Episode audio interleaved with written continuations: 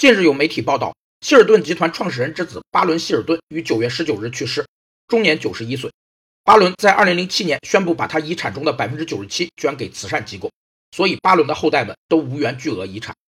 探讨家庭内代际之间交换的经济理论模型被称为遗产动机。遗产动机研究对解决与人口老龄化相伴随的金融问题和再分配问题等具有积极的政策意义。遗产动机有三个内容：一是利他遗产动机。是指祖辈将部分财富留给后代的经济行为，反映的是祖辈对后代福利的关心和无私奉献。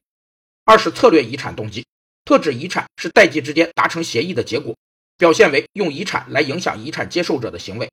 三是偶然遗产动机，指的是祖辈没有遗产动机，但为了减少生命尾声的不确定性，留下遗产作为必要的预防措施。